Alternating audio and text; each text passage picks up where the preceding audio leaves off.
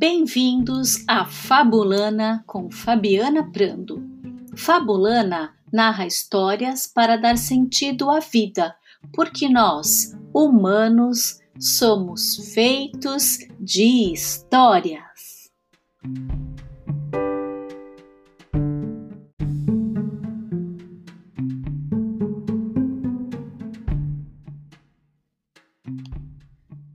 Fabulana de hoje, Fabiana Prando conta Felicidade Clandestina de Clarice Lispector e puxa o fio da narrativa conversando com o professor Fábio Eduardo Muraca, mestrando em Estudos Comparados de Literaturas de Língua Portuguesa da Faculdade de Filosofia Letras e Ciências Humanas da Universidade de São Paulo.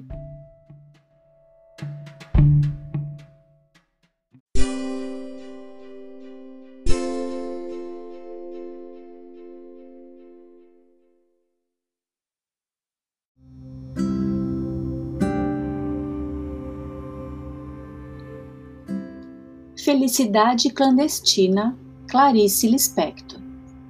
Ela era gorda, baixa, sardenta e de cabelos excessivamente crespos, meio arruivados. Tinha um busto enorme, enquanto nós todas ainda éramos achatadas. Como se não bastasse, enchia os dois bolsos da blusa por cima do busto com balas. Mas possuía o que qualquer criança devoradora de histórias gostaria de ter: um pai dono de livraria. Pouco aproveitava, e nós menos ainda. Até para aniversário, em vez de pelo menos um livrinho barato, ela nos entregava em mãos um cartão postal da loja do pai. Ainda por cima, era de paisagem do Recife mesmo, onde morávamos, com suas pontes mais do que vistas. Atrás, escrevia com letra bordadíssima palavras como data natalícia e saudade. Mas que talento tinha para a crueldade! Ela toda era pura vingança, chupando balas com barulho. Como essa menina devia nos odiar, nós que éramos imperdoavelmente bonitinhas, esguias, altinhas, de cabelos livres. Comigo, exerceu com calma ferocidade o seu sadismo. Na minha ânsia de ler, eu nem notava as humilhações a que ela me submetia. Continuava a implorar-lhe emprestados os livros que ela não lia até que veio para ela o magno dia de começar a exercer sobre mim uma tortura chinesa. Como casualmente informou-me que possuía as reinações de Narizinho de Monteiro Lobato. Era um livro grosso, meu Deus, era um livro para se ficar vivendo com ele, comendo-o, dormindo-o e completamente acima de minhas posses. Disse-me que eu passasse pela sua casa no dia seguinte e que ela o emprestaria. Até o dia seguinte, eu me transformei na própria esperança da alegria. Eu não vivia, eu nadava devagar num mar suave, as ondas me levavam e me traziam. No dia seguinte, Fui à sua casa, literalmente correndo. Ela não morava num sobrado como eu, e sim numa casa. Não me mandou entrar. Olhando bem para meus olhos, disse-me que havia emprestado o livro a outra menina e que eu voltasse no dia seguinte para buscá-lo. Boquiaberta, saí devagar, mas em breve a esperança de novo me tomava toda e eu recomeçava na rua a andar pulando, que era o meu modo estranho de andar pelas ruas de Recife. Dessa vez, nem caí. Guiava-me a promessa do livro. O dia seguinte viria. Os dias seguintes seriam mais tarde a minha vida inteira. O amor pelo mundo me esperava. Andei pulando pelas ruas como sempre e não caí nenhuma vez. Mas não ficou simplesmente nisso. O plano secreto da filha do dono de livraria era tranquilo e diabólico.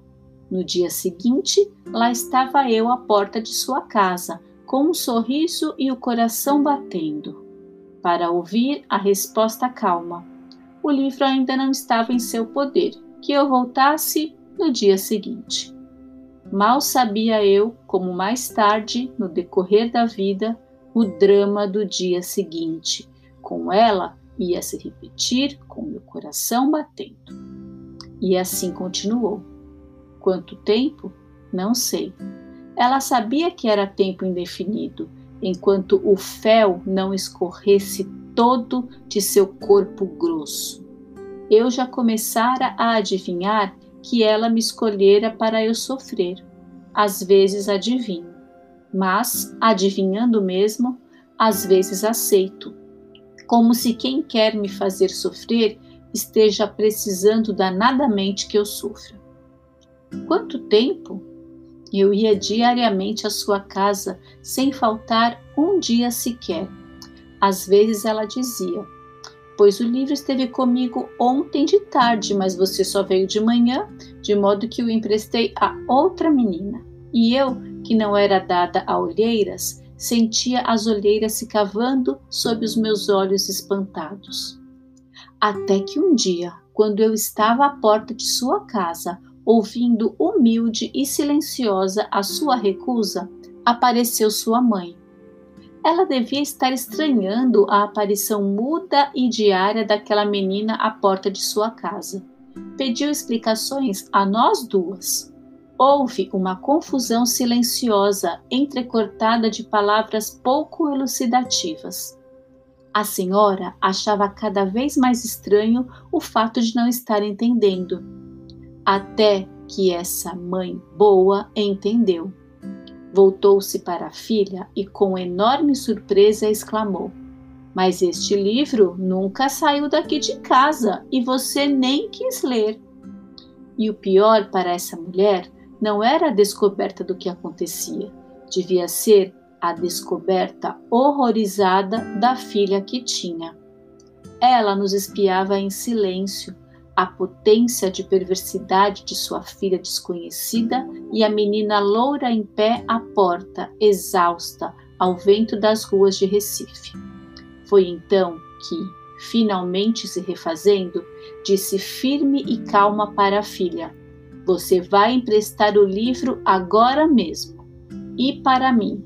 E você fica com o livro por quanto tempo quiser. Entendem?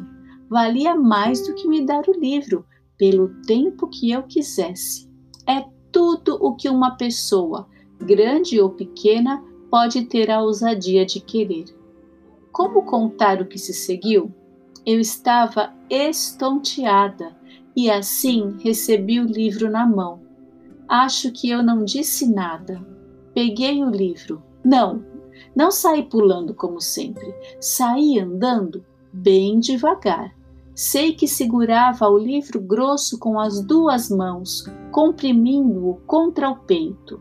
Quanto tempo levei até chegar em casa, também pouco importa. Meu peito estava quente, meu coração pensativo. Chegando em casa, não comecei a ler. Fingia que não o tinha só para depois ter o susto de o ter. Horas depois, abri-o. Li algumas linhas maravilhosas. Fechei-o de novo. Fui passear pela casa, adiei ainda mais indo comer pão com manteiga, fingi que não sabia onde guardar o livro. Achava-o, abria-o por alguns instantes, criava as mais falsas dificuldades para aquela coisa clandestina que era a felicidade. A felicidade sempre iria ser clandestina para mim. Parece que eu já pressentia. Como demorei! Eu vivia no ar. Havia orgulho e pudor em mim. Eu era uma rainha delicada Às vezes, sentava-me na rede, balançando-me com o livro aberto no colo, sem tocá-lo, em êxtase puríssimo. Não era mais uma menina com um livro, era uma mulher com o seu amante.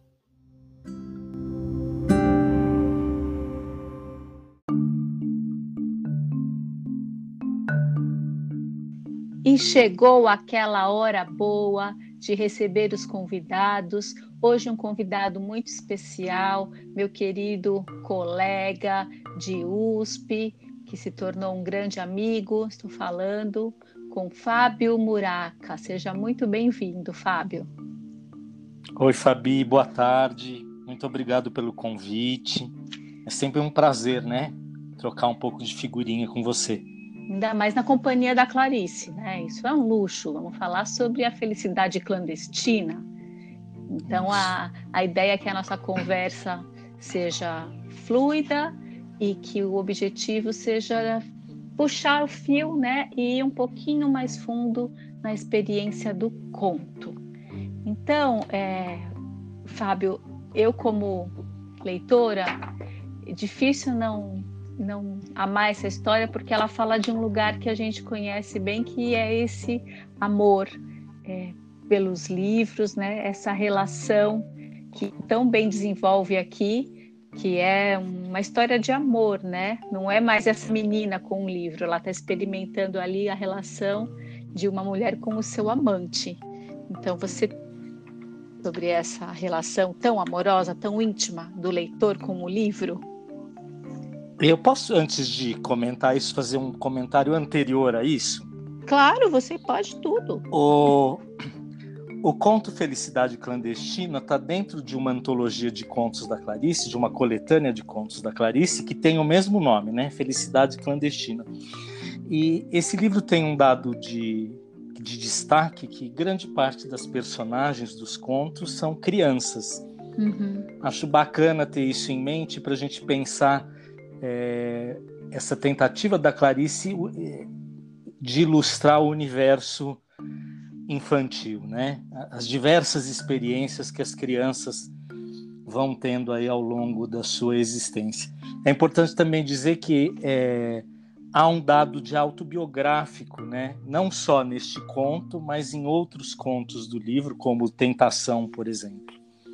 E tem uma outra coisa bastante curiosa é que o Felicidade Clandestina ele aparece num livro publicado em 1971 mas ele foi publicado é, no Jornal do Brasil em 1967 com o título de Tortura e Glória.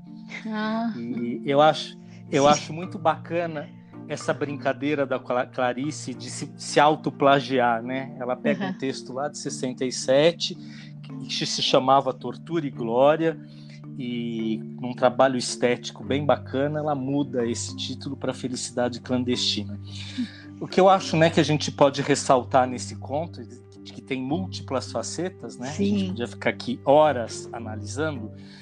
Eu, eu, o que eu acho importante, né, que você já pontuou, é destacar essa essa relação da personagem com a leitura, né? É. É, esse gostar o ato de gostar de ler. Não é um mero, mero ler, né? Não, é Não. é uma, uma, questão de, de ser um ato de ler. Ela está discutindo aqui esse desejo, né? É, enlouquecedor pela leitura, né? Eu acho isso muito é, muito bacana no conto. acho que é, em momentos em que a gente vê que as pessoas têm uma resistência muito grande para a leitura, uhum é, esse conto resgatar essa ideia não só do ato de ler, mas do ato, do ato de amar a leitura é muito importante, né?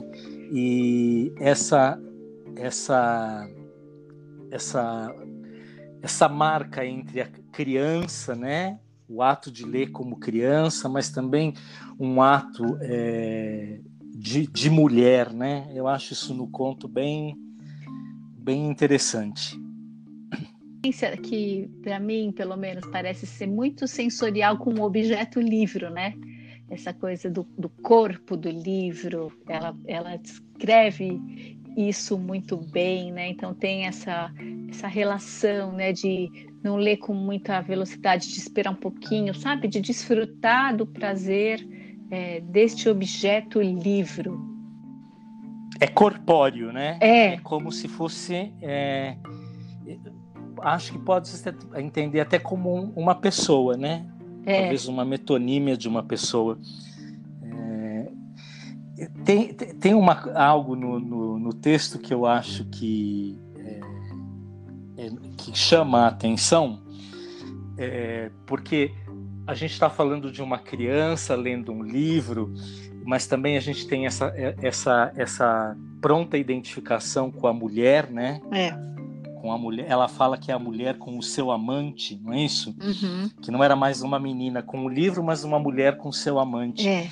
E ela é, ela faz uma, uma adjetivação bastante é, marcada, né? Ela diz que o livro é grosso, que o corpo é grosso, né? Eu acho isso bem, bem é, ambíguo, né? Bem, é. bem, bem para trazer esse tom da, da, da plurissignificação, né?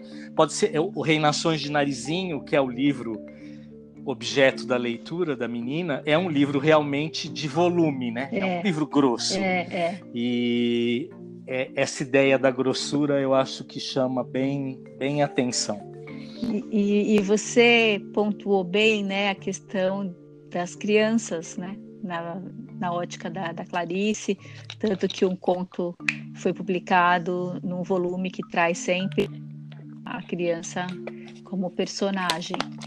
E aí eu acho que vale falar um pouquinho como ela mostra a criança, né, nesse no Felicidade Clandestina. Então, assim, essa esse olhar que não é, é condescendente, né, que revela muito. É.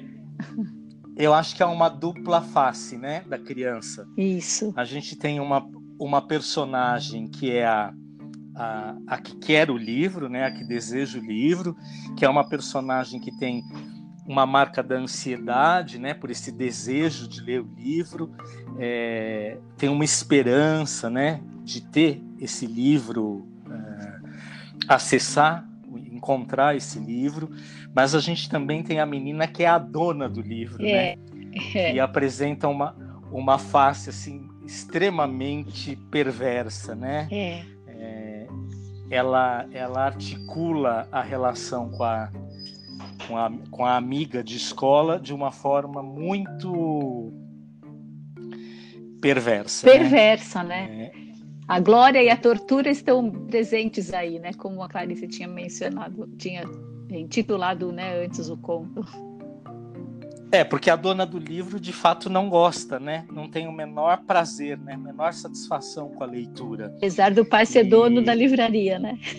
o pai ser dono da livraria. É. E a amiga que deseja tanto ler o livro é, se submete né, a esse ritual de tortura, porque é um ritual de tortura, né? É uma busca que parece que nunca tem, é, nunca chega ao objeto, né? Ela está o tempo inteiro indo buscar o livro e esse livro nunca está, né? Uhum. É, achem, é, é, essa imagem da busca também, né? Como como um, da, é um dado interessante, né? Porque ela não desiste. É. Né? O, a, a, negativa do livro está sempre ali presente, mas ela não não não desiste. Ela quer o desejo de ter é, esse livro é, é, é tão grandioso que ela se submete mesmo a esse ritual até um dia, né, que a mãe da dona do livro isso é, faz uma intercessão, né, por ela e acaba que esse livro que estava é, sendo manuseado de forma tão perversa acaba sendo entregue para a menina, né? Isso é, é tão surpreendente, né? Que essa mãe se solidariza com a outra menina, não defende a filha dela, né? Então é uma beleza isso, uma preciosidade essa mãe. É, eu, a, a, o narrador fala, né, que ela que a mãe tinha tido uma descoberta horrorizada da filha, né, da filha que é. tinha, é, e, e, acho que diante desse horror da situação, é que a mãe toma o partido da, da amiga, né? É. E faz a, a filha emprestar o livro. E acho que o mais bacana não é um empréstimo é, com data marcada, né? É. Ela fala que o livro vai ficar o tempo que ela quiser. É. E a menina diz que aquilo valia mais do que ganhar o livro. É. Essa ideia do, empres, do emprestar para um, por um tempo ilimitado, com o fato de não ser proprietária do livro, né, não ser a dona do livro, é bem, eu acho bem bacana. E é uma, uma situação que é tão próxima à vida, né? Porque as nossas relações de, de posse, de ter uma coisa para sempre, esse para sempre, ele não é para sempre mesmo, né, Fábio? Você tem um tempo que Não, você acho- desfrutar. Sei. Por isso que a gente tem que aproveitar todos os tempos, né? Uhum. Como a gente não é eterno, né? As coisas também não não são. Eu acho que o, o, o sentido é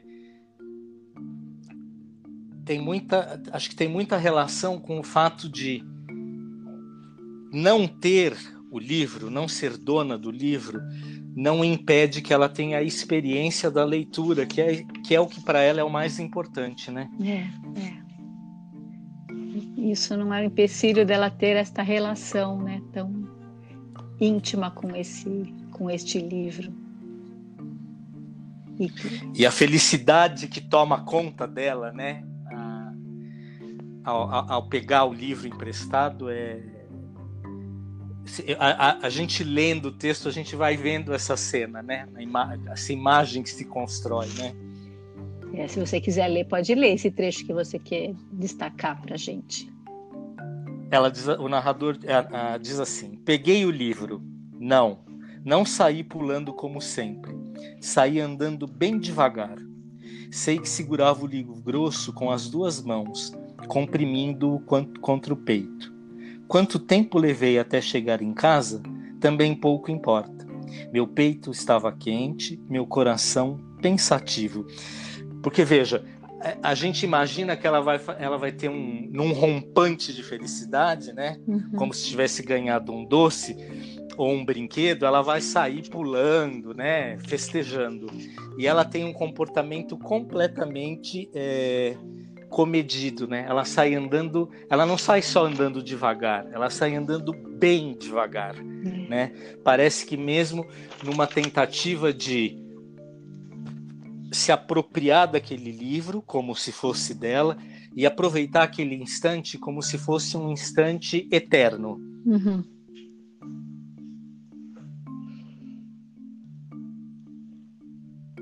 Bem bacana.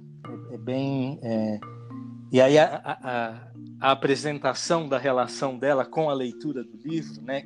É. Que ela lê, ela abre o livro, ela lê algumas linhas, aí ela fecha o livro, aí ela passeia pela casa, aí ela volta, ela vai fazer. É, é um processo assim de é, imersão, né? É. de, de profundo. Eu acho que até de profunda identificação com o livro.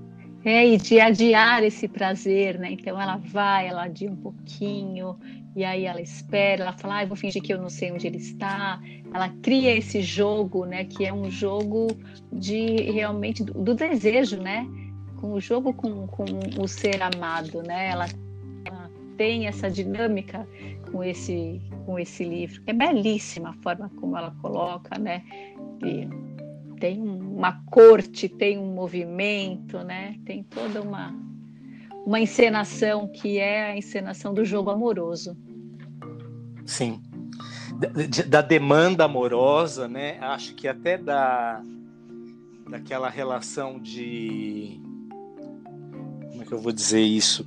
Uma relação de como se ela tivesse paquerando, né, o livro durante todo o momento que ela é torturada pela amiga, parece que ela está tentando é, é, é uma paquera, vai, vamos dizer assim. É. E eu, né, bom, tantas camadas desse conto, mas eu fiquei né, um tempo com ele, pensando em três coisas que eu chamei de coisas raras que esse conto traz à minha memória, né? Então, hum. esse amor pelos livros, você imaginar uma criança com esse amor por um livro, pela leitura, é uma coisa rara, uma coisa bonita. Eu não sei, né, se ainda é comum, mas enfim, é, aparece isso e é bonito, é raro. É, outro aspecto, essa forma com que a Clarice desnuda a crueldade infantil também, né, sem nenhum pudor, quando fala dessa menina cruel que tortura a outra, né, com esse jogo de poder. Então é uma é, segunda é, coisa rara. É desmistificando um pouco essa ideia de que criança é sempre boa, né? Boazinha, a criança boazinha, né? É.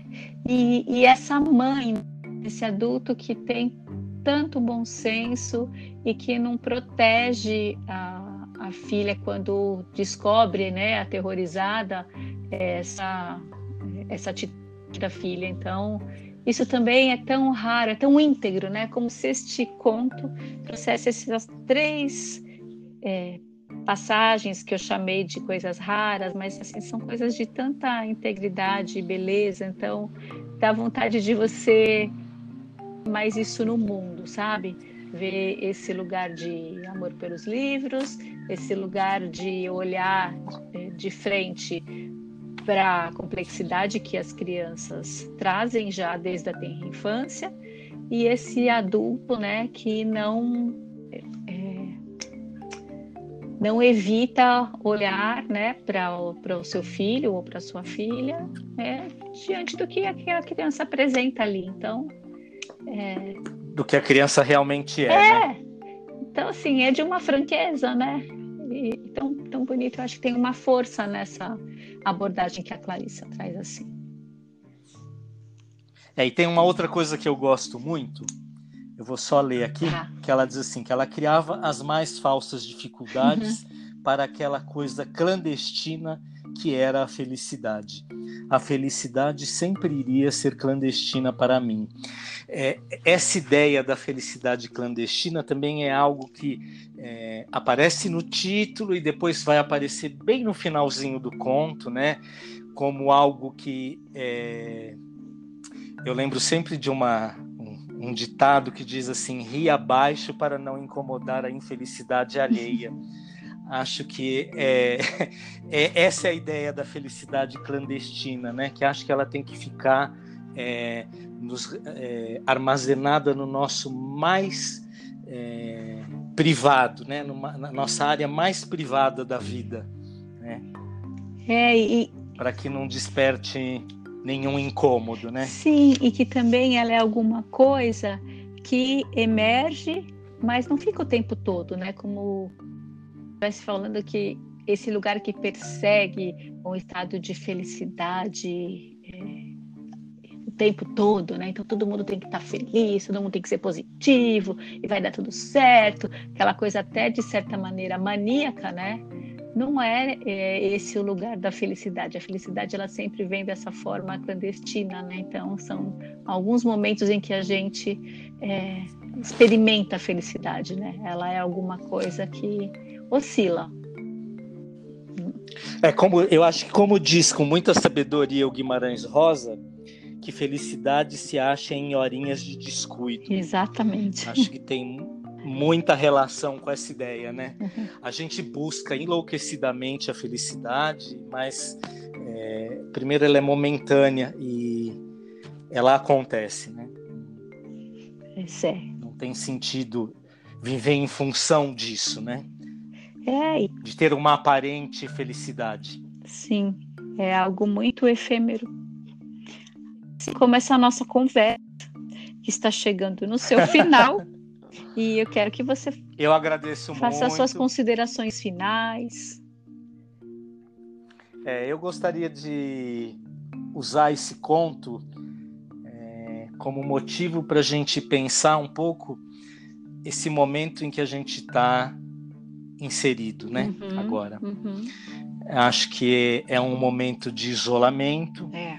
E acho que talvez a leitura né, o livro, seja algo que possa nos fazer muita companhia. Né? Ler, ler, ler qualquer coisa, né? um livro, que seja um livro, que seja uma revista, ler. Ler é uma boa companhia. Sempre, em todos os tempos, especialmente nesse, como você lembrou, Fábio, isso mesmo. Bom, agradeço muito a sua presença aqui e volte sempre. Você é sempre muito bem-vindo. Muito obrigada por estar conosco. Eu agradeço o convite, Fabi. Muito obrigado. Um beijo grande para você. Viu? Beijo. Beijo.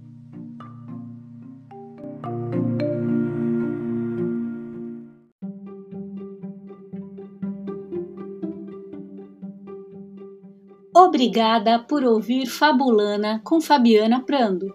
Fabulana narra histórias para dar sentido à vida, porque nós, humanos, somos feitos de histórias.